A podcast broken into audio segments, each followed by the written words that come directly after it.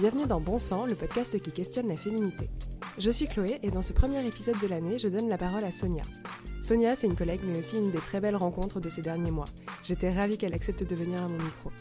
Ensemble, on a discuté de carrière, de famille, mais aussi de deuil, avec un hommage qui m'a profondément touchée. Si le deuil et la maladie sont des sujets sensibles pour vous, vous pouvez écouter le podcast, mais arrêtez euh, votre lecture un peu avant la fin, on en parle à ce moment-là. J'aime vraiment beaucoup cet épisode et j'espère que vous aussi. Si c'est le cas, n'hésitez pas à laisser 5 étoiles sur Apple Podcast et à partager cet épisode à vos proches. C'est le meilleur moyen de soutenir le podcast. Vous pouvez également me suivre sur Instagram, at Club. J'y partage régulièrement mes découvertes culturelles et puis des coulisses. Sur ce, je vous laisse avec Sonia. Bonne écoute.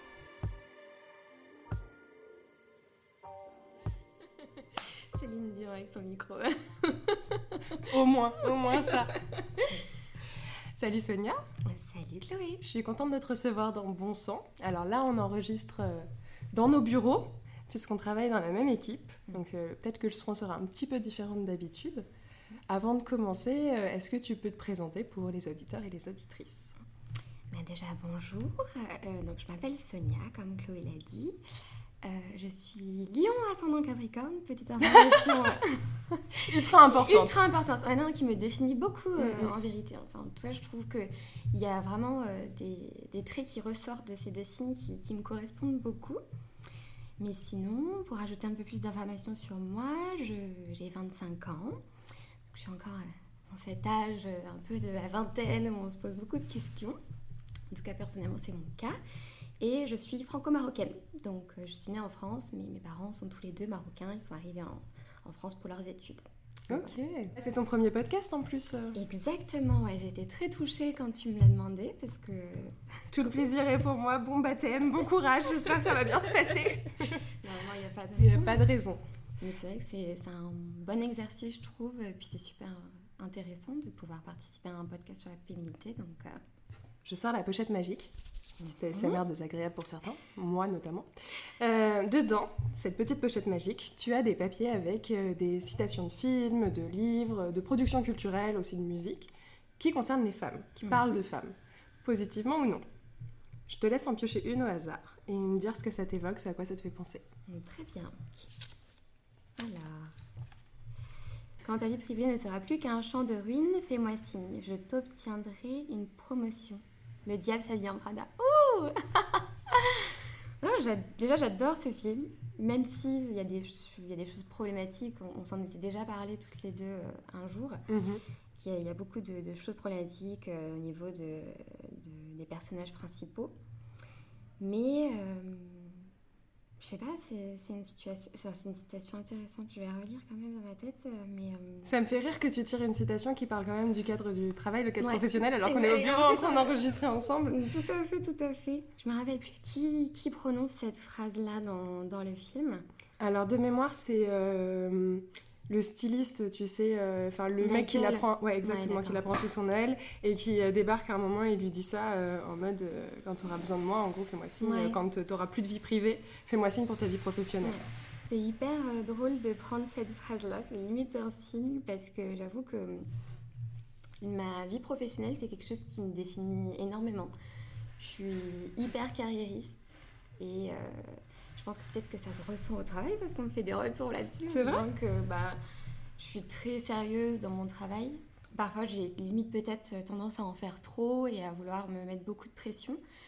Et euh, je pense que ouais, sur, euh, sur mes collègues, en tout cas, j'ai déjà eu des, des, remarques pas du tout désagréables ni quoi que ce soit.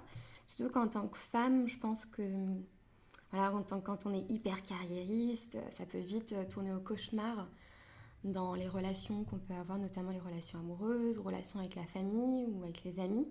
Parce qu'on a toujours des, remarques de oh, mais tu passes beaucoup de temps à travailler et compagnie. De mon côté, c'est plutôt équilibré, je pense, parce que je suis en couple et mon copain euh, n'a pas de problème avec ça. Au contraire, c'est quelque chose qu'il admire euh, beaucoup. Mais déjà, je trouve ça bien et assez admirable aussi que euh, ben, déjà une femme de ton âge utilise le mot carriériste tu vois, sans connotation négative. Mm. Parce que comme tu dis, effectivement, quand une femme se dit carriériste ou est jugé carriériste, c'est de manière même générale, hein, hors femme, carriériste, c'est mal vu. Mais alors quand c'est une femme, comme tu dis, c'est quelqu'un qui délaisse forcément le reste, mm. toute la charge mentale et la vie privée. Mm. Alors qu'en en fait, on va pas dire ça à un homme, enfin à aucun moment on va dire à un homme, il est carriériste de manière négative, alors qu'à une femme beaucoup plus. Et euh, je trouve ça génial que toi, tu utilises tu vois, ce mot-là euh, de toi-même en disant bah ouais, moi je suis carriériste, j'ai envie de réussir et je me donne à fond. De mon côté, j'ai jamais eu forcément une association négative, en tout cas dans mes cercles proches.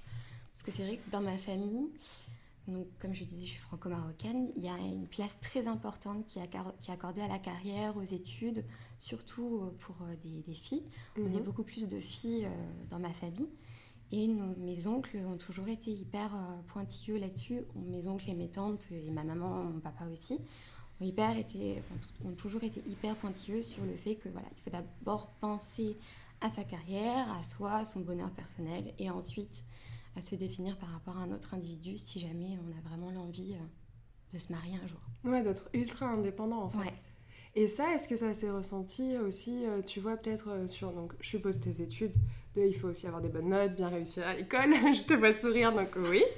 Et est-ce que, euh, par exemple, euh, là-dedans, dans ce process, tes parents euh, souhaitaient que tu fasses un métier plutôt qu'un autre aussi? Parce que qui dit être carriériste dit aussi aller dans certains milieux où tu gagnes mieux ta vie, parce que c'est souvent associé aussi à l'argent. Mm. Est-ce que ça, toi, tu l'as ressenti? Est-ce que tu as suivi ce chemin-là ou pas? Mais justement, c'est le sujet, je pense.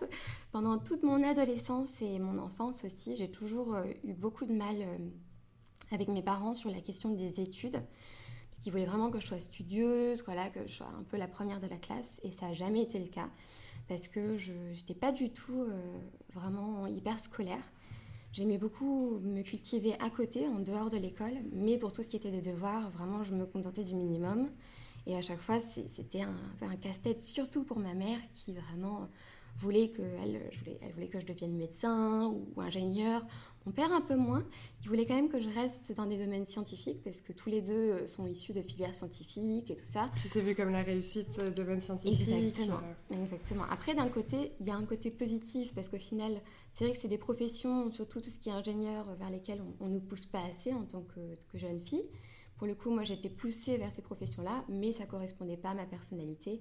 Donc forcément, puis il y avait ce côté, voilà, je pense que c'est beaucoup de familles immigrées qui, euh, qui se disent, voilà, il y a que trois métiers, euh, c'est euh, médecin, avocat et ingénieur. Et même avocat, pour moi, c'était pas trop le cas. Ah c'était plus vraiment scientifique, faire des, de la recherche, mhm. mais, mais le reste, c'était pas vraiment des métiers importants. Et, donc quand moi, j'ai terminé mon, mon bac, j'ai fait une école d'architecture. Mais à partir d'un certain temps, euh, surtout au lycée, mes parents ont vraiment un peu lâché la pression là-dessus. Ils, ont appris à me faire confiance parce que j'ai toujours été un peu rebelle dans ma manière de, considérer les choses. Et ils mhm. s'en sont toujours rendus compte, je pense, donc ils ont un peu desserré le vis.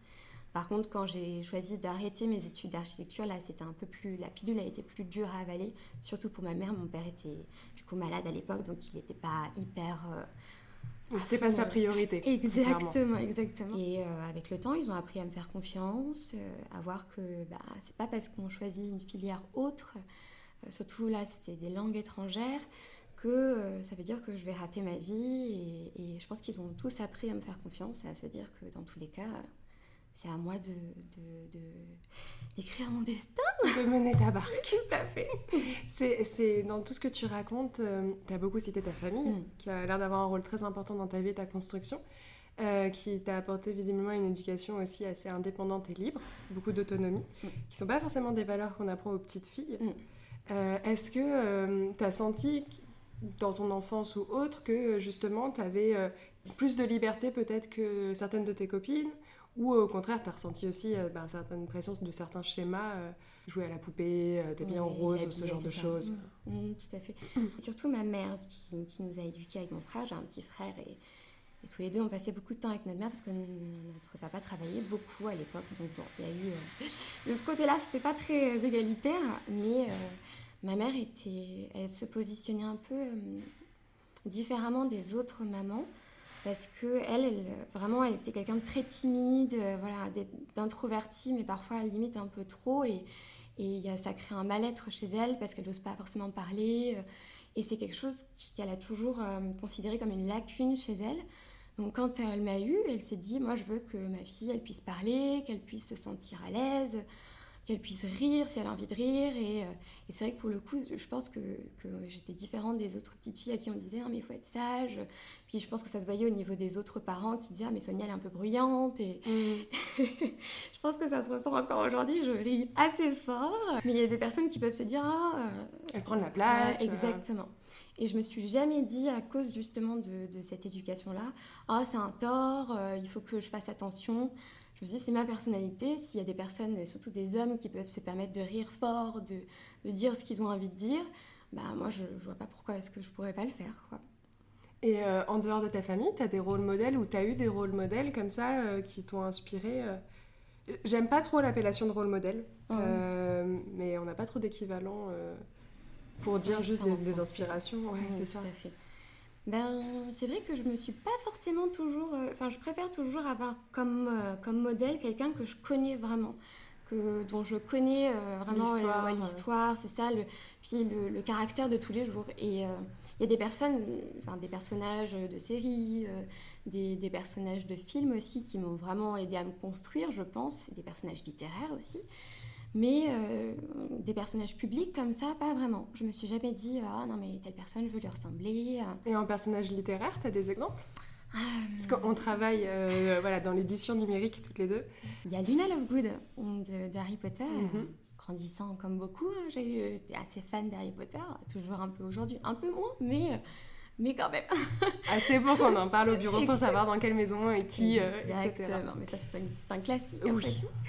Mais euh, Luna Lovegood, ouais. parce que j'aurais, j'aurais pu dire Hermione Granger, mais moi, à l'époque, euh, elle m'énervait. Je te déçois, Chloé, elle m'énervait plus qu'autre chose. Elle, m'énerve beaucoup dans les deux premiers tomes, et après, je l'aime d'un amour profond, et je me dis que j'étais le même genre de petite fille agaçante, donc euh, pourquoi pas. Ah non, en effet, moi j'étais beaucoup plus perchée comme petite fille, c'est vrai que je pense que... donc Luna, c'est parfait en fait. Exactement, et vraiment, j'aimais son approche, surtout par rapport au regard des autres. Et euh, même si c'est encore quelque chose contre lequel je me bats aujourd'hui, c'est vrai que son approche à elle, de se dire que voilà, euh, elle, était à contre-courant de ce que les autres pouvaient penser, qu'elle avait une, grosse part de créativité en elle. Et donc, je sais pas, je, me, je me, suis vachement euh, inspirée d'elle, je pense, dans la vie de tous les jours, pour me dire non, mais c'est bon, maintenant, évidemment, j'essaie de faire ce que je veux. je, je m'ouvre à d'autres choses aussi, d'autres sujets. J'essaie de pas être trop sceptique. C'est quoi ta relation du coup au regard des autres? Parce que tu, viens de dire en substance, j'essaie de mm. m'en débarrasser. Mm. Euh, c'est quoi ton rapport au regard des autres? Euh, Notamment, je pense que ça se construit beaucoup dans l'adolescence. Mm. Mais euh, voilà, est-ce que ça a une part importante aussi sur la façon dont tu t'es construite en tant que femme? Ouais, c'est vraiment un, un, sujet, je pense, hyper important dans ma construction. Parce que il y a toute cette période de l'adolescence où tu commences à te poser des questions sur toi. Sur, dans mon cas, comme je suis hétérosexuelle, il y a vraiment le regard des garçons aussi qui commence à rentrer en jeu. Et il y a toute une compétition aussi féminine que j'ai toujours trouvée hyper malsaine, surtout dans le lycée où j'étais. Il y avait vraiment un groupe de... J'étais dans un groupe de filles où on se comparait un peu tous les unes les autres. C'était ah ouais? c'était pas de notre côté, parce qu'on était plusieurs à vraiment être dans notre bulle, faire ce qu'on voulait il y avait une partie qui vraiment était très axée sur voilà, le, regard, comment on se... Mais c'est l'esthétique en fait. Oui, c'était sur le physique mm. plus que sur euh, la façon dont tu te comportes. Ah oui, ah oui non, mais totalement. C'était vraiment que il y avait un, côté pur physique, mais après il y avait aussi une, une part de comportement là-dedans parce que ma meilleure amie est c'est quelqu'un que je connais depuis que je suis au lycée justement et elle est très euh, vraiment très drôle elle est hilarante elle enfin je, c'est toujours le genre de personnage euh, qui, qui, fait rire tout le monde parce qu'elle est vraiment loufoque par moment. Et euh, moi, j'ai toujours adoré ça. Et parfois, euh, on me disait Oui, mais tu trouveras jamais un copain. si t'es plus drôle que lui, ça va pas. Oui Ou bien tout court, si tu vas le faire fuir parce que ce trouve il est pas drôle. Alors, déjà, est-ce qu'on a vraiment envie de sortir avec quelqu'un de pas drôle quand on, on, passe sa vie à rire H24 J'en doute. Et puis, est-ce qu'on lui faisait sentir que le fait qu'elle est. Enfin, toi, tu, qu'il te voyait en tant que meilleure amie, parce qu'on lui faisait sentir que le fait d'être drôle, c'était euh, généralement, en fait, on associe, euh, t'as les meufs belles mm. et t'as les meufs drôles. Exactement. Et t'as deux catégories et tu peux, pas, être les deux. T'as pas le droit. Parce que si t'es les deux, c'est qu'il y a un problème. Et on peut encore plus ressentir. Mais c'est ça, et on te dit encore plus, non mais là c'est pas possible. Voilà tout quoi. Genre, euh, enfin. c'est tellement d'une stupidité les gens qui, qui, pensent ça et qui disent ça. Souvent, voilà, les mecs et tout ça, mais il y a aussi, je pense, des filles qui se disent c'est pas une vocation euh, chez bah, nous euh, d'être drôle, quoi. Alors que, elle, je pense que justement, c'était plus une question de. Il y a beaucoup de mecs qui lui disaient Ouais, mais toi, t'es trop loufoque, toi, t'es une pote, tu, tu seras jamais ma, ma copine. Et je sais qu'elle en a, elle, beaucoup souffert. Et de mon côté, c'était plus j'étais enfin je passais beaucoup de temps à rigoler donc j'étais pas forcément euh, la nana qui euh, qui plaisait pas forcément aux garçons parce que euh, je passais du temps à rigoler. Au contraire ça, ça les attirait c'était un bon public. Ouais exactement. Mais ensuite j'avais toujours je sais pas j'ai eu beaucoup de mal à me construire dans mon corps et aussi dans, dans ma relation aux autres. Et surtout parce que bah, quand, quand j'étais au lycée, euh, j'ai eu cette période, voilà, la, poitrine commence à pousser.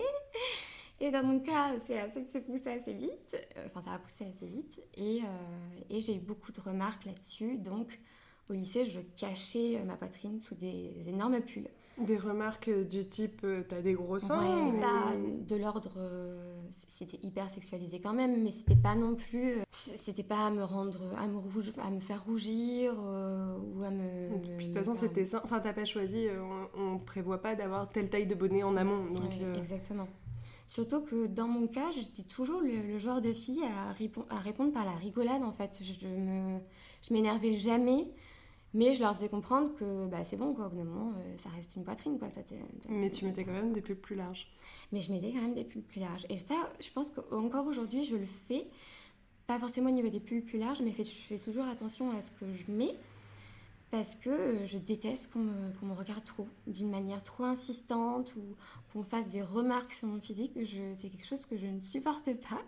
Et surtout qu'on m'associe à mon physique euh, vraiment trop. Et, et c'était euh, c'est toujours quelque chose, je pense, en tout cas pendant. Maintenant, c'est un peu différent parce que dans un cadre professionnel, nous, on travaille dans une entreprise qui est Ah, mais nous, on te fixe à chaque fois que tu passes dans le couloir, bien évidemment.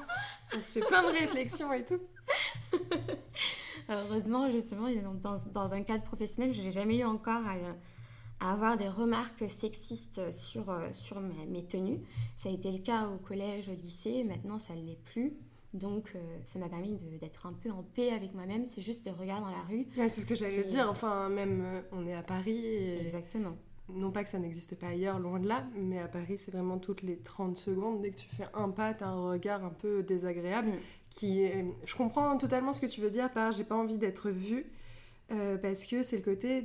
C'est un regard qui pénètre ton intimité d'une certaine façon. Même si la personne elle est à distance, un regard un peu lourd, un peu insistant c'est vraiment agressif mm. euh, comme comportement. C'est euh, comme si quelqu'un mettait le, le pied au moment où tu vas refermer la porte de ton appart. Mm. Tu vas mettre le pied pour bloquer la porte. Il y a un peu ce côté-là de je rentre de force et t'as pas le choix et je te juge comme un objet ou comme une enveloppe et ça s'arrête là. Mm.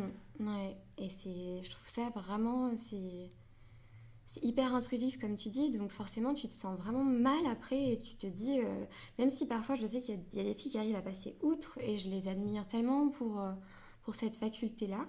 De mon côté, je sais que je me dis à chaque fois, euh, bah voilà, je, si je sais, surtout à Paris, je sais que voilà, il va y avoir des regards sur euh, un short trop court ou ce genre de choses. Je, euh, soit je mets un manteau long par-dessus, ou j'essaie de trouver des subterfuges. Des subterfuges. Subterfuges Des subterfuges. C'est malheureux, hein, j'espère peut-être vivre un jour dans une société où tu euh, t'as pas à te poser la question, que tu sois un homme ou une femme aussi, parce que je pense que mes, mes, amis euh, qui sont gays, justement, ont, beaucoup de problèmes aussi de leur côté. Mm. Mais, euh, mais j'essaie de faire attention quand je suis à Paris. Quand je suis à Clermont, parce que du coup, je, suis clermontoise de base, je suis une fausse parisienne. mais à Clermont, c'est un peu... C'est différent parce que ça reste une, petite ville. Et on pourrait croire que dans les petites villes il y a des gens qui font vraiment, euh, qui sont vraiment lourds, mais euh, j'ai pas l'impression. Enfin, je pense que les gens euh, se, mêlent de leurs affaires. Et quand j'étais encore étudiante à Clermont, justement, je faisais vraiment. J'étais, même moi, avec le, recul, je me dis l'admiration que, que j'ai aujourd'hui pour cette Pour toi et les tenues que tu portais, Ce qui fait très narcissique. je pense que c'est pas tant une question de ville ou quoi que ce soit, parce que moi j'ai grandi dans une ville de banlieue, non mm. pas dans Paris même. une ville plutôt bourgeoise, et je me suis quand même fait suivre en voiture, mm. je me faisais emmerder tout le temps. C'est, mais je m'habillais comme, comme toi, c'était une période, et quand je suis arrivée sur Paris pour mes études, ben oui, je m'habillais ultra court et je m'en fichais. Et j'ai l'impression qu'il y a une espèce de déclic qui se fait justement au début de ta vingtaine. Euh, tu vois, où là tu commences à prendre conscience de tout ça et surtout, ben, en fait, tu cumules déjà euh, presque 10 ans de harcèlement de rue. Exactement, Parce que ça commence ultra tôt. Et, euh, et donc, il y a ce côté de prise de conscience et c'est à ce moment-là que tu commences à intégrer malgré toi aussi de devoir faire attention. Et il y a plein de comportements que, je sais pas pour toi, moi j'ai eu euh, voilà, à 17-18 ans. Euh, aujourd'hui, quand je regarde, oui, je me dis j'étais trop badass et en même temps je me dis mais totalement inconsciente, ah ça va pas la Enfin, quelle idée quelle idée d'aller prendre le RER e en mini-short à 23h Enfin, qui fait ça? Oui, non, non, mais Tu vois, et, et, pourtant je l'ai fait et par chance il ne m'est rien arrivé. Mm. C'est pas mm. le cas de tout le monde. Ouais. Mais, euh, mais voilà, je pense qu'il y a une prise de conscience aussi qui se fait un petit peu plus tard. Je trouve une grosse différence avec Clermont? Personnellement, oui, parce que forcément, il y a, y a, moins de monde. Mais après, je suis d'accord avec toi, c'est pas forcément une question de ville aussi. Que parfois, et surtout aussi vers les, mes 18 ans, dès que j'ai commencé à être en, école d'architecture, vraiment, parce que j'étais dans un milieu où forcément, c'est un milieu très euh, artistique, très engagé aussi. Donc, euh, on se sent pas euh, menacé ni quoi que ce soit. Il n'y avait jamais eu d'histoire étrange au sein du campus, au sein de, la promotion. Donc je me sentais extrêmement libre et je me mettais mes petites robes et puis machin. Quand j'avais des cas de harcèlement de mecs vraiment lourds, euh, je faisais fi des remarques et vraiment j'avançais la tête haute en me disant bah dans tous les cas j'en ai rien à foutre, je te calcule pas. Donc euh, certes il y a ce côté-là euh, qu'il n'y avait pas un réel danger sur l'instant T et j'ai eu cette chance-là aussi parce que c'est pas en effet comme tu l'as dit le, le cas pour toutes et c'est extrêmement malheureux. À Paris, on fait vite attention dans les transports aussi quand on est seule dans le métro. Euh, que voilà, on est la seule fille de la rame. Très vite, euh, on se sent toute petite. On, fait attention à, voilà, à sa manière de se comporter, euh, alors que voilà, c'est toujours un peu les, la femme dans l'espace public et la manière dont on, à chaque fois on est obligé de se dire ah, il faut que tu te protèges. Alors que quand on est un garçon, je pense qu'on garçon hétéro, on se fait pas forcément cette remarque-là et non, même pas du tout. Mais d'ailleurs, je vous conseille, euh, et je te conseille au passage, si tu ne l'as pas déjà lu, euh, L'essai présente de Lorraine Bastide, qui est hyper intéressant, euh, qui justement aborde la question de la place de la femme dans l'espace public, que ce soit les médias, mm. la politique, mais aussi la rue. Et en fait, c'est ultra bien documenté, il y a des chiffres juste ahurissants. Et elle en parle très très bien justement sur ce rapport à l'espace les femmes qui euh, calculent leur trajet, on, réfléchit tout à la tenue qu'on va porter, à réfléchir d'un point A à un point B, tu t'arrêtes pas entre les deux, mm. alors que dès qu'il y a des bancs sur une place, tu vas voir des mecs assis dessus, tu vas pas avoir des nanas. Et quand elles y sont, elles ont les jambes croisées, elles sont sur leur portable en train d'attendre quelque chose ou mm. quelqu'un. Mais t'es jamais là juste pour dire tiens, bah, il fait beau, je vais en profiter. Mm. Parce qu'on t'a fait comprendre que c'est pas ta place. Et euh, c'est super bien documenté, du coup, ouais, je te le recommande. Euh, je lirai ça, j'ai très, très liste de lecture qui est déjà assez longue, mais c'est des lectures intéressantes, ouais, parce que c'est vrai que j'y réfléchissais beaucoup, surtout euh, en écoutant les autres épisodes de ton podcast. Mhm. Parce que je suis une bonne élève, mais. Euh... Quelle lèche Exactement Mais euh, ouais, je me, je me, questionnais aussi beaucoup parce que de mon côté, je pense que je suis pas. Je suis assez euh, féministe dans, dans, mon approche quotidienne, mais je pense que je suis pas non plus le genre de personne qui l'est ultra, ultra à vraiment euh, m'offusquer dès qu'il y a une. M'offusquer, alors que c'est, c'est normal, hein, mais euh, m'offusquer euh, dès qu'il y a un de mes collègues qui fait une remarque. par exemple, certains collègues qui vont dire Ah, mais elle était hystérique je vais faire la, remarque. Tu vas de dire, oui. Non, parfois je, le, je, le, dis, mhm. mais j'essaie toujours de me dire, essaie de passer le message en douceur, entre guillemets, ben, rien qu'en disant ça, ça fait très genre euh, les féministes elles sont toutes hystériques. non, mais alors c'est très rigolo parce que moi c'est un sujet que j'aborde souvent avec euh, des amis, même des gens que je ne connais pas, que je rencontre en soirée, tu vois. Quand on parle de féminisme, c'est idiot de dire. Euh, et je dis pas que t'es idiote, attention C'est idiot de dire je suis assez féministe, je suis un peu féministe. En fait, soit t'es pour l'égalité homme-femme, soit tu l'es pas. Mais tu peux pas dire un petit peu, mm. genre trois personnes et pas les autres, tu vois, ça, ça ne fait pas sens. Euh, après, par contre, ce que là, tu, toi, tu décris, pour moi, c'est de l'engagement. et être engagé. Ça, c'est un autre stade et c'est très, ça prend beaucoup d'énergie. Euh, c'est, euh, il y a plein de niveaux possibles, tu mm. vois. De, ça va de juste reprendre effectivement un pote quand il fait une remarque déplacée à aller dans la rue pour manifester. Enfin, voilà, chacune s'engage à son niveau, je pense, et chacun. Aussi en fonction de bah, son avancée sur la réflexion sur le sujet, tu vois, sur l'énergie que tu as, encore une fois, à donner à ce combat-là, parce que ça reste un combat. Mais euh, pour moi, là, ce que tu décris, ouais, c'est plus de l'engagement, et dire, bah, en fait, tu, fais de l'engagement à ton niveau, quoi. Mm, tu as raison, c'est juste une question de terme, en effet, c'est ce que, c'est l'idée que, que j'avais derrière euh, l'engagement. Je pense pas que je sois une personne hyper engagée, justement, là-dessus. C'est un peu, comme tu dis, à son niveau. Hein. De mon côté, je suis plus lecture féministe, et dès que dès qu'il y a des choses à, voilà, des, sur lesquelles s'engager, des pétitions à signer, c'est quelque chose que, que j'ai l'habitude de faire, soutenir, soutenir aussi des causes féminines, des commerces euh, de tenue par des femmes, des femmes euh, en, termes généraux, hein, pas mhm. forcément femmes en termes cis. Oui, ça on est d'accord. Quand on parle de femmes, effectivement, avec le podcast, je reçois pour l'instant des femmes nées femmes, mhm. mais euh, le concept s'arrête pas du tout là. L'idée c'est d'englober la femme. Simplement qu'en termes d'expérience et de vécu, je pense qu'il y a des choses qu'on retrouve à différents niveaux selon les profils et selon ton expérience en tant que femme. non, tout à fait. Mais euh, sinon, dans, dans, ma conviction personnelle, évidemment, moi, je ne comprends pas comment est-ce qu'on peut être contre soi-même et contre sa propre liberté, euh, sachant que dans ma famille, je pense qu'on est, on l'est toutes, hein, parce que voilà, ça paraît naturel aussi d'avoir les mêmes droits au final que, que, ses frères, que son père. Que son oncle, que t'as beaucoup Exactement, que mes oncles. Mais pour le coup, dans ma construction, c'est vrai que c'est plus les hommes qui m'ont poussée à être indépendante que euh, les femmes de ma famille. J'ai l'impression que euh, au Maghreb, il y a toute une question aussi de solidarité féminine qui parfois existe peu. C'est plus des femmes qui m'ont fait euh, existe peu, elle existe quand même, mais je veux dire, il y a quand même parfois beaucoup de problèmes. C'est plus des femmes qui font des remarques, en tout cas moi, qui m'ont fait des remarques sur mes tenues, sur sur ma manière de me comporter, voilà, sur le fait par exemple que j'habite avec un homme, alors que c'est pas forcément quelque chose de, de culturellement accepté. Et euh, c'est toujours mes oncles qui me défendent euh, et qui, euh, qui disent voilà, c'est pour nous c'est normal, elle fait sa vie, on lui fait confiance, on n'a pas à, interférer dans, dans ces histoires-là. Et j'avoue, pour le coup, ça m'a, je me suis jamais dit que les hommes étaient forcément contre moi. Entre guillemets. Parce que forcément, c'est toujours été ceux qui m'ont le plus encouragé. C'était tes alliés dans ta famille, Exactement. En fait. Donc, dans ma manière de voir les choses quand vraiment j'étais adolescente. Là, il y a eu des remarques, que là, je commençais à lire beaucoup de témoignages de femmes, surtout euh, aussi à MeToo. Mhm. J'avais à peu près 18 ans à l'époque. C'était un choc énorme pour moi et je me sens vraiment révoltée à ce moment-là. Quand, euh, quand on, a des remarques comme ça, de, de vieux cons qui, qui euh, se permettent de dire des trucs sur voilà, tes congés maternité, sur tellement d'aspects de, de ta vie de femme en fait. Et ça, ça me, ça me révolte vraiment. Et pour le coup, je suis vraiment capable d'être en colère, mhm.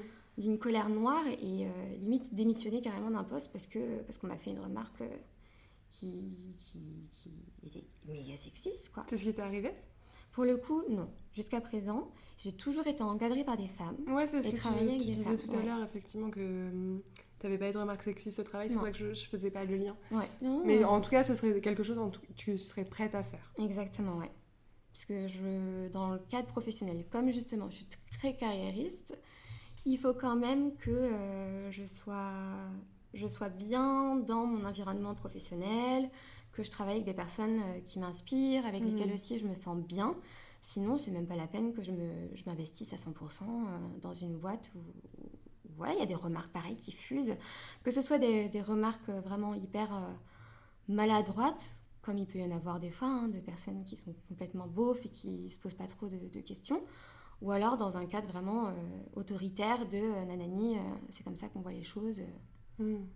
Et je pense que pour le coup, jusqu'à présent, j'ai quand même été assez chanceuse dans le milieu professionnel parce que justement, c'était des environnements assez sains, même s'il y a toujours des, choses à faire hein, dans tous les cas, hein, peu importe, mais, mais ouais, pour l'instant, et petite parenthèse aussi, parce que là, tu es revenue sur le côté carriériste, et tu disais tout à l'heure que ton copain avec qui donc, du coup tu habites, mm. te soutenait à mort là-dedans.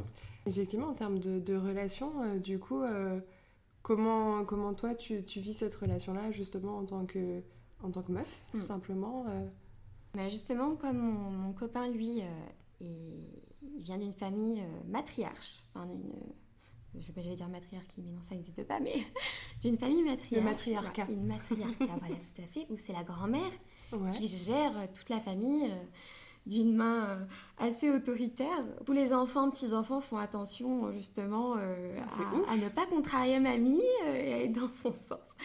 Et, et, pour le coup, les femmes ont également une place très importante dans sa famille. Donc, je pense qu'il a toujours été inspiré un peu par sa grand-mère, par sa mère, donc c'est quelque chose, je pense, qu'il recherchait lui de son côté, parce que c'est l'une des choses qui l'a attiré vers moi, et moi qui m'a attiré vers lui aussi, que pour lui, il fallait que, voilà, il avait envie d'une fille qui était carriériste, qui... Il cherchait quelqu'un qui pouvait lui apprendre quelque chose.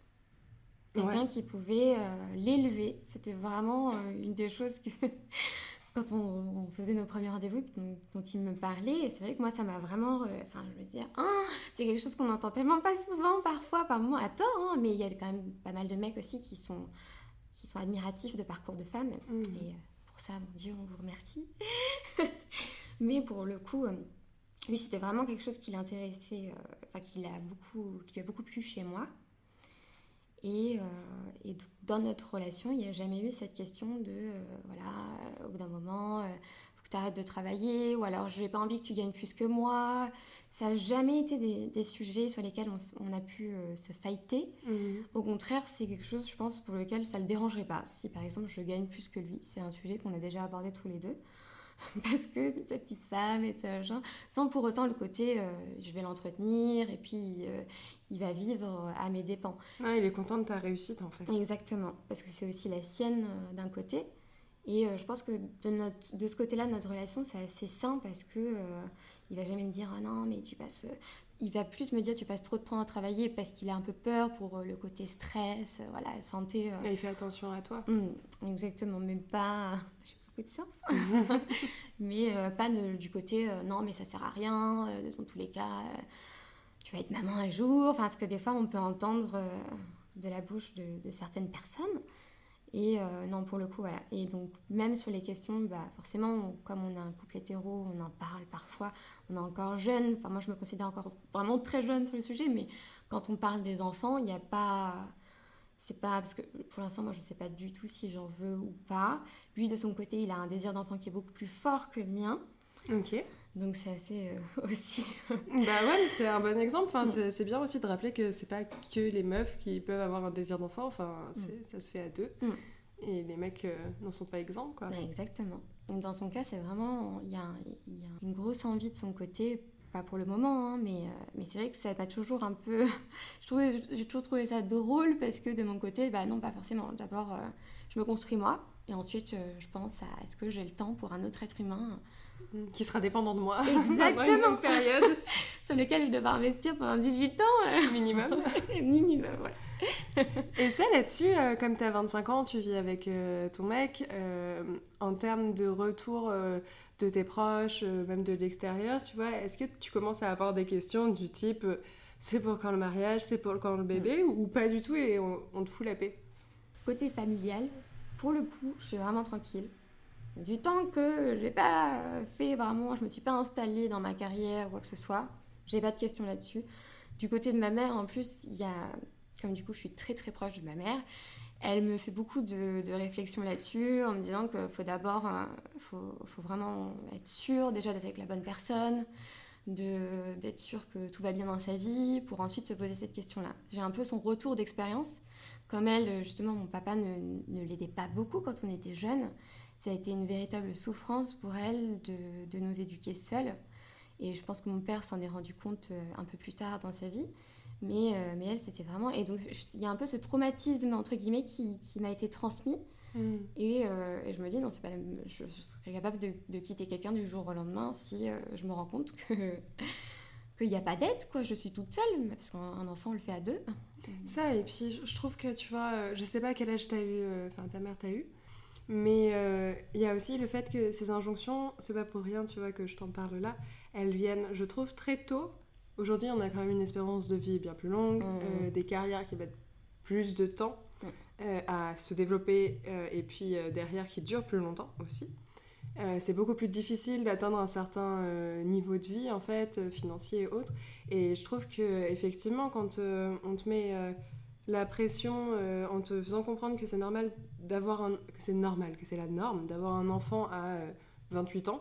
Et genre ah ouais mais en fait à 28 ans enfin déjà selon où tu habites en France ou pas en France d'ailleurs dans quel domaine tu travailles si tu es en couple ou pas voilà à ce moment-là t'as pas le même niveau de vie du tout. Et euh, avoir un petit être en plus à charge, enfin c'est vraiment euh, compliqué et c'est là où tu te retrouves à avoir euh, peut-être un, des deux du couple qui se retrouve à bosser comme un malade. totalement, parce que moi justement pour le coup ma mère elle m'a eu tard entre guillemets.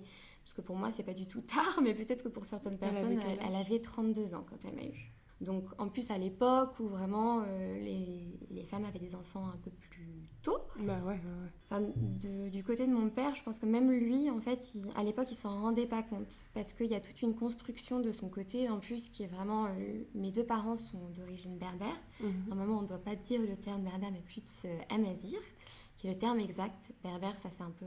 Pour la petite. Je pas. Petit fact. C'est euh, vraiment un nom qui se réfère à barbare. Le berbère, et c'est mhm. parce qu'on ne comprenait pas leur langage, parce que forcément, c'est une langue qui, qui, est propre au, peuple amazir. Et donc c'est pour ça que maintenant les descendants justement amazir euh, font attention à bien utiliser le terme. Donc voilà pour l'information. Mais lui du coup dans sa construction c'était vraiment euh, il était très misogyne, il était homophobe. il y avait beaucoup de choses mais qui étaient héritées un peu de son éducation, de sa manière de concevoir aussi la famille. Mmh. Et euh, quand il a rencontré ma mère euh, et que voilà, ils nous ont eu, posé de questions en fait. Et, euh, voilà, c'était boulot, boulot. Je vois mes potes quand voilà, j'ai terminé mon travail, mais mes enfants, voilà, je, suis là quand il faut être là, mais, mais sinon, voilà. Et c'est plus tard dans sa vie, quand justement il est tombé malade, que ça a remis tout en perspective. C'était un peu avant aussi, euh, surtout dans les questions d'homophobie, parce que ma famille est extrêmement, enfin mes parents sont extrêmement paradoxales sur le sujet, parce que ma mère adore Freddie Mercury. Et ouais, elle attend. Oui, mais que c'est pas la même chose l'artiste et l'homme, attention. Ah non, non, pour le coup, ils sont pas, mes parents sont pas du tout butés. Donc, euh, mais mon père est un fan était un fan inconditionnel du coup de l'Eurovision. c'est ouf Ah ouais Et du coup, à chaque fois, je me dis, quand j'étais au lycée et tout, je me disais, mais vous vous en rendez compte à quel point c'est paradoxal, quoi? Je dis, bah, tu regardes l'un des shows les plus gays de la télévision et euh, tu vas me dire que. Donc c'était juste quelque chose qui, je pense qu'ils avaient hérité.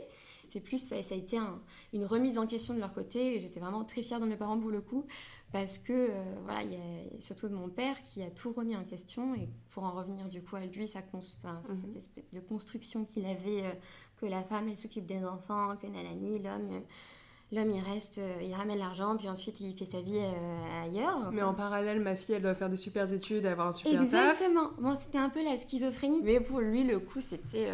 Enfin, j'étais hyper toujours en, conflit avec lui. Parfois en conflit, parfois on a, on a un caractère qui se ressemble énormément parce que lui également est lion. Donc je sais pas du tout son ascendant, mais bon, pour le coup il était lion et je lui tenais souvent tête sur euh, plein de sujets euh, que voilà il me disait mais aide ta, maman à la cuisine euh, alors que mon frère faisait rien du tout. Et moi j'ai dit ouais pourquoi? Enfin c'est complètement stupide il veut rien dire il fait rien du tout et toi non plus.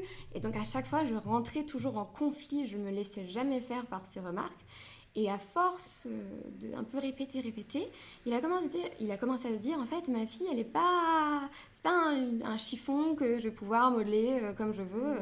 Il est tombé euh, gravement malade et euh, ça a changé sa, sa perception de, de, la vie. Moi aussi, ça a changé ma vie parce que du coup, pour tout vous dire et tout te dire, c'était la maladie de Charcot. Ok donc euh, neurodégénérative assez lourde. Et euh, lui, je, je me rappellerai toujours de cette période, j'avais 18 ans, donc euh, période à laquelle tu sors du bac, tu te mm. dis ouais, trop bien, enfin libre et tout. Ouais, en même temps, tu plonges dans le grand bain de la vie d'après, celle qui est toute calculée, où on te dit tu vas aller dans telle école, tu vas faire tel truc. Exactement. Et là, tu perds un repère. Ah, exactement. Sachant que ma mère était, elle habitait pas avec nous à l'époque parce qu'elle travaillait elle travaillait à Paris, donc elle revenait les week-ends, et donc j'étais toute seule avec mon père et mon frère. Lui commençait à tomber, donc du coup c'était un peu étrange, parce qu'en plus il était, mes parents sont fans de rando, lui en particulier. Et, et du coup, bah, c'était assez bizarre. Et donc, il a passé des examens assez vite.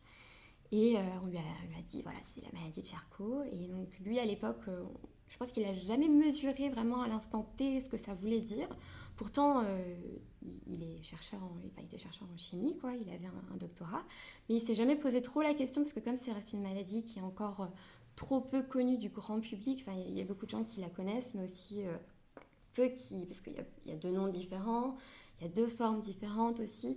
Et comme l'Alzheimer, c'est une maladie qu'on ne comprend pas forcément. Puis je pense que tu as une dimension aussi où quand tu as un truc aussi grave qui te tombe dessus, euh, tu hallucines et tu as du mal à intégrer l'information en fait. Et je pense que c'était vraiment son cas pour lui. C'était euh, puis il pensait qu'il y avait un moyen de guérir peut-être ou je ne sais. Et la neurologue dit euh, à cet instant T où voilà on lui dit qu'il il a cette maladie, ne surtout n'allait pas regarder sur internet. Alors il a été obéissant mais moi, pas du tout.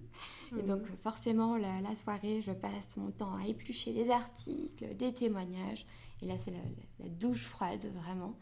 Et, euh, et, du coup, je me dis, euh, mon Dieu, en fait, c'est ça, c'est ça qui m'attend, quoi. Je, pendant, un an minimum, deux ans, trois ans, je ne sais pas, je vais voir mon père euh, devenir prisonnier de, son corps.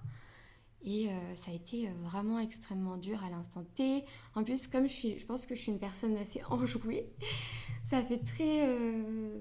Enfin, je ne laisse jamais transparaître trop mes émotions, surtout mes émotions négatives. Mmh. Et à l'époque, c'était vraiment difficile de sourire tous les jours, d'aller à l'école d'architecture, de me dire ouh machin, et, et d'annoncer ça à mes potes aussi, parce que bah, du coup, je prenais vraiment des pincettes. Et euh, j'avais peur de leur faire de la peine en fait. Et souvent, c'est mes potes qui pleuraient en face de moi et moi qui les, qui les réconfortais. Parce que euh, voilà, c'était hyper choquant pour eux. Ils aimaient bien mon papa. Donc, euh, puis ils pleuraient aussi par rapport à ce que moi j'allais traverser. Donc je pense que ça me définit bien aussi ça, ce côté de toujours faire attention à ce que les autres pensent. Ce que tu dis depuis le début, ouais, tu fais attention à y aller en douceur, à leur dire gentiment, à écouter. Exactement. Mais ça fait partie de ton caractère aussi. Puis il y avait un gros soutien de la part de mes amis qui, qui m'ont permis de réaliser plein de choses. Et euh, du coup, pendant, il a été malade durant un an et demi, il est décédé donc au bout de cette période-là. Et euh, ça a été vraiment une période où il s'est reconnecté à ses enfants un peu il s'est rendu compte de l'importance des choses parce que quand on, est malade, surtout une maladie aussi lourde, bah on, voit vite qui est de son côté, qui est présent et, qui ne l'est pas forcément. Et lui, vraiment, il s'est dit, mais mes enfants, c'est la chose la plus importante et tout ça. Et donc, euh, moi, j'étais son aidante avec, sa, avec ma maman. Donc, on a passé beaucoup de temps euh, à ses côtés, euh, surtout qu'il y a besoin un peu de compagnie parce qu'au bout d'un moment, euh, au début, ça va doucement et ensuite, voilà, tu, tu peux plus rien faire tout seul. Donc ça, c'est quelque chose qui me définit aujourd'hui. On m'a souvent dit non, mais c'est pas fait pour toi, t'es trop jeune, c'est pas à toi de faire ça. Et j'ai toujours euh, été hyper énervée contre les personnes qui m'ont dit ça, jusqu'à parfois couper les ponts avec des adultes voilà, qui m'ont dit ça parce que c'était ma décision. Je n'étais pas une enfant de 7 ans, même si 18 ans c'est jeune. C'est jeune et je pense qu'il voulait te protéger effectivement. Exactement, ouais. Mais pour le coup, si j'avais pas eu cette période-là avec mon père, je pense que ça aurait été beaucoup plus difficile ensuite de faire mon deuil. Comme je l'ai fait et comme je le fais encore aujourd'hui. Hein. C'est mm. pas, pas, un processus qu'on fait en un jour et puis voilà. C'est un processus sur toute la vie, je pense. Mm, exactement. Surtout là, c'est ton père, c'est une figure importante. Exactement, ouais. Mais euh, c'est vrai que du coup, bah, c'est une, une, personne marquante de ma vie, surtout en tant que femme aussi, parce que euh, il m'a rendu pas mal de services sur ma construction à moi. Ouais. et euh, sur même la manière de percevoir le monde aussi, parce que lui, justement, était très en mode, ouais, mais... Euh, surtout quand j'ai quitté l'architecture, il était à fond derrière moi, euh, je n'ai pas de soucis à me faire, je sais très bien que, que tu y arriveras. Et rien que d'entendre ça, pour une jeune fille de la part de son père, c'est hyper... ça c'était un grand soulagement. Pour moi, je me, je, je me disais, ah bah j'ai la chance qu'il puisse me faire confiance.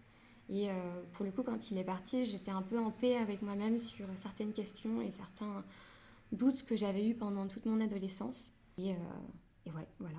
Surtout si vous étiez en conflit, enfin en conflit, en débat permanent avant. Exactement, De là, être sur la même longueur d'onde, ça a dû aussi euh, bah, à tous les deux vous faire beaucoup de bien. Exactement, oui. Donc surtout que je sais qu'il est parti avec un visage très serein. C'est peut-être.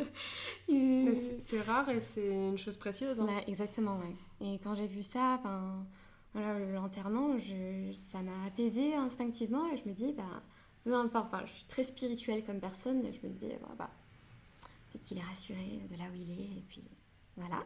Donc euh, peut-être qu'il me regarde encore aujourd'hui. non, c'est ultra touchant comme témoignage et euh, je le trouve très important aussi c'est très compliqué d'enchaîner derrière. Surtout qu'on arrive vers la fin de l'enregistrement et j'ai tellement peur, tu sais, d'enchaîner derrière après un truc aussi profond et deep. J'ai envie de couper le micro et dire Allez, voilà, c'est fini, merci beaucoup. Non, non, non, c'est pas, pas un sujet sur lequel justement j'ai du mal à parler parce que. Ah bah non, non au contraire, mais je, trouve ça d'autant plus important et précieux comme témoignage. Mm. Le fait que tu puisses en parler aujourd'hui, que tu aies aussi du recul sur ce que ça t'a apporté, mm. sur euh, ce avec quoi t'étais pas d'accord, euh, mm. toi ta position là-dedans, enfin. Je pense que pour des personnes qui ont traversé un deuil euh, similaire ou qui sont euh, dans une situation similaire à l'heure actuelle, c'est ultra précieux. Hmm. Bah, j'espère au moins que ça aidera quelqu'un. Sait-on jamais Mais ouais, c'est un... Bah, en tout cas, dites à vos papas que vous les aimez si, si c'est le cas. Hmm, tout à fait. Il faut en profiter. Exactement. Profiter de chaque instant et surtout, parfois, s'ils ont juste des, des, comportements maladroits, entre guillemets, essayer d'aller dans leur sens un peu des fois, de, de comprendre... Euh, d'où ça vient D'où ça vient, ouais. Parce que parfois, il y a c'est juste un peu une espèce de carapace qu'on leur a donnée et qui se sont forgés. Et au final, tu te rends compte que derrière, bah en fait non. C'est bien quelqu'un qui est capable de se rendre compte qu'on a tout intérêt à être tous égaux. Euh. Donc voilà. bah écoute, on va passer aux deux dernières questions euh, mhm. du podcast. Pour toi, ça veut dire quoi être une femme aujourd'hui? C'est une question extrêmement compliquée, je trouve, parce que euh, être une femme, c'est tellement de choses ce serait comme être un garçon. Pour moi, c'est avant tout être un être humain, du coup. Mhm. Parce qu'on fait souvent cette distinction, euh, l'homme, la femme. Mais euh, je trouve que parfois, on, se rejoint sur beaucoup de sujets. Il y, a, des thèmes qui nous sont toujours, euh, qu'on interprète souvent de la même manière. Par exemple, un deuil ou, d'autres choses. Mais être une femme, c'est tellement vaste pour moi. Vraiment, je, dans mes cercles personnels, enfin, dans mes amis, mes cousines, bah, il y a des femmes qui sont plus féminines, entre guillemets, mais après, qu'est-ce que c'est la féminité aussi? C'est un peu. Allez, on tout sur un deuxième épisode. non, mais je pense que tu as répondu. En vrai, pour toi, c'est être ah un être humain. En fait, Exactement. Ouais, pour moi, c'est ça. Il n'y a pas forcément de, de caractères, je pense, qui sont, qui sont identifiables pour une femme. Parce que, bah voilà, pour moi, je défendrai toujours cette idée-là que les garçons peuvent pleurer en paix et mhm. être sensibles. Il n'y a aucun problème. Il devrait y en avoir aucun. Mais bon? Non, mais ça, moi, ça me fait grave plaisir parce que tu es la première personne en fait à donner euh, la réponse que moi j'ai personnellement sur cette question depuis des années et à la dire au micro, euh, donc c'est très ah, chouette. Nous sommes dans un monde magique euh, où tu as un pouvoir, avec un, tu as un gros bouton que tu peux presser. Ça applique à un pouvoir, une décision qui s'appliquerait à toutes les femmes à travers le monde, mm. là tout de suite. Mm. Ce serait quoi la décision que tu prendrais pour toutes les femmes? Qu'est-ce que tu aimerais qu'il se passe? Je dirais d'être plus solidaires entre nous. Parce que je pense que c'est vraiment ça aussi qui crée, euh, qui empêcherait un peu les, comportements qu'on a aujourd'hui, le fait que voilà, on puisse toutes se protéger les unes les autres, qu'on soit plus en compétition euh, perpétuelle, comme c'est encore le cas, hein, les concours de beauté, tout ça, machin, les trucs ridicules. Et je pense que c'est ça. Mais après, solidaire aussi en, en, tant qu'être humain, quoi. Je pense que c'est aussi ça la clé, au-delà d'être euh, entre femmes, puisqu'on est des êtres humains après tout. On soit tous solidaires entre nous je pense que ça nous aiderait beaucoup tous à traverser euh, tout ce qu'on traverse en ce moment et ce qu'on risque de traverser aussi euh, dans l'avenir. Merci beaucoup Sonia. Merci à toi Chloé.